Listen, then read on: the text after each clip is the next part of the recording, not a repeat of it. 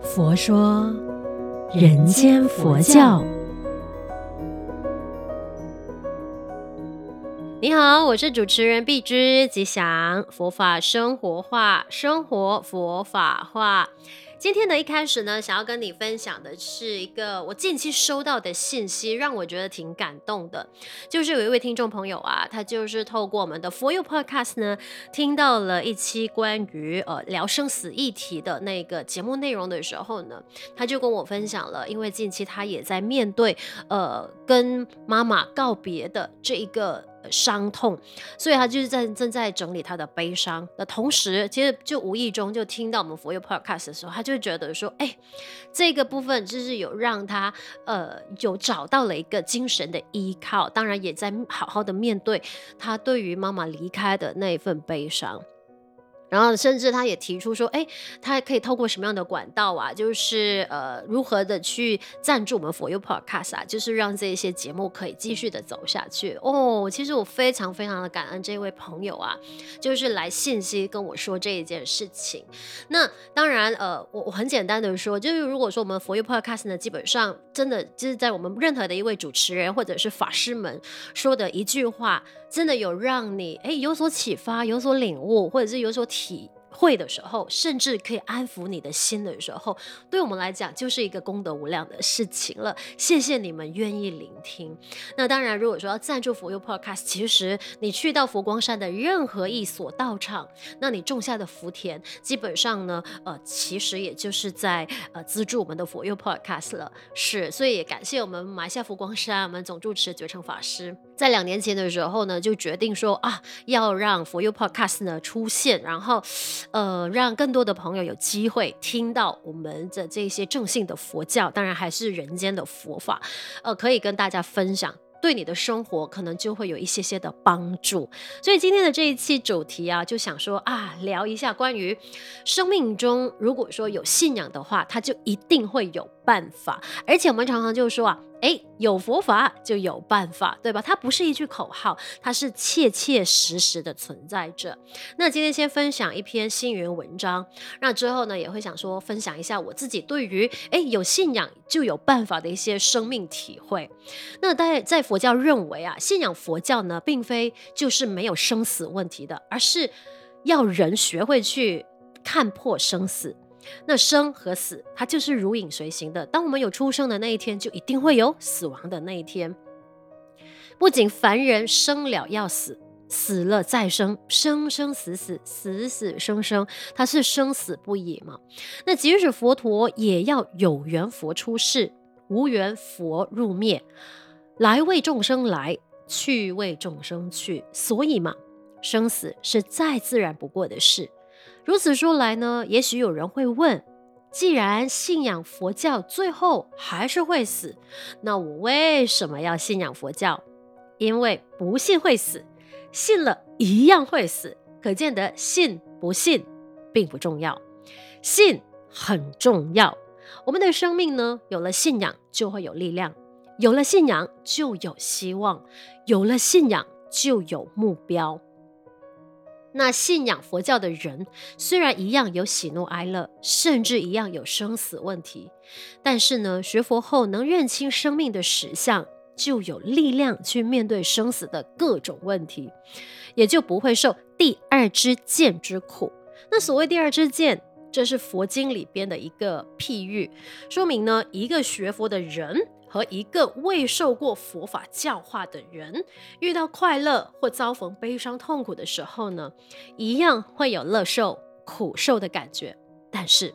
一个心中没有佛法的人，遇到痛苦的时候呢，往往悲不自胜，甚至彷徨迷惑，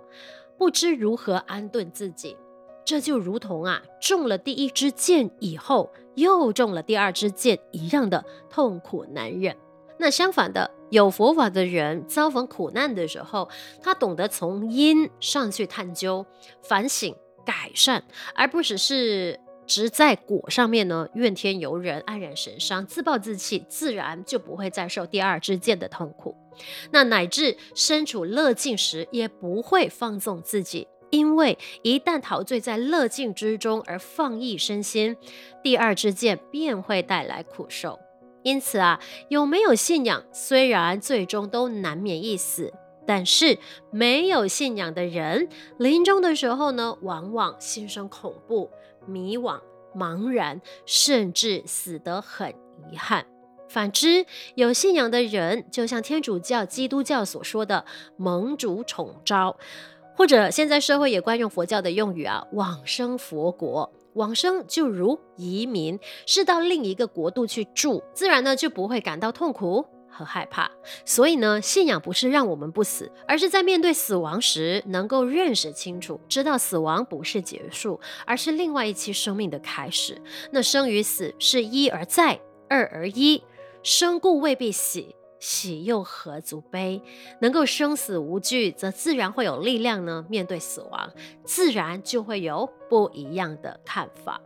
所以呢，我觉得这篇星云文章啊，就道出了，哎，那就是呢，呃，生死议题是我们一旦生而为人。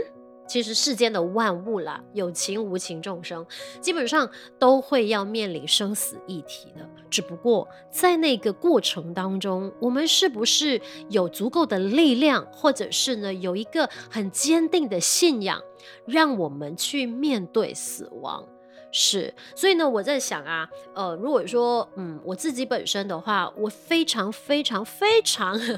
打从心里面的认同说，真的有信仰就会有办法，有信仰他的精神就会有依靠，而且呢，我总是相信有佛法就一定。会有办法，就好比如说，如果以我自己的人生经验来看的话呢，我在呃念书时期，就是大概二十岁左右的时候，我家里遭逢巨变，因为爸爸的一场嗯意外，就是发生车祸嘛，然后导致他失去工作能力的时候，其实那个对我们来全家人来说，就是完全是一个很大的转变。那因为我们的经济支柱，家里的经济支柱就倒了嘛，于是呢。呃，我那时候其实非常佩服我的母亲，她因为我们全家人都是佛化家庭嘛，当然我们不是说啊，每天跪在佛菩萨面前啊，哭天喊地啊，然后一直说啊，为什么佛菩萨没有帮助我们啊？为什么我们家里会遭逢这样子的一个巨变呢？啊？为什么？为什么我们没有？反而我的母亲呢，非常的坚定，也坚持说啊，没关系，爸爸会好回来的，就是他会有好起来的。那在信仰的部分呢，因为我自己也不晓得可以如何帮助我的父。父亲，所以那时候我也忘了是不是有一个长辈还是法师们，就是给了我一个提醒，就是说，哎，如果是要让爸爸就是可以度过难关，或许可以持地藏经，给他有一个加持跟保佑。那当然，我自己的想法就是，哎，我我没有办法帮助我的爸爸去承受他面对的痛苦，那身体上的痛苦，心理上的难熬，那我唯有呃那时候每天早上。就是持地藏经，在诵经的当下，就是呃回向给爸爸，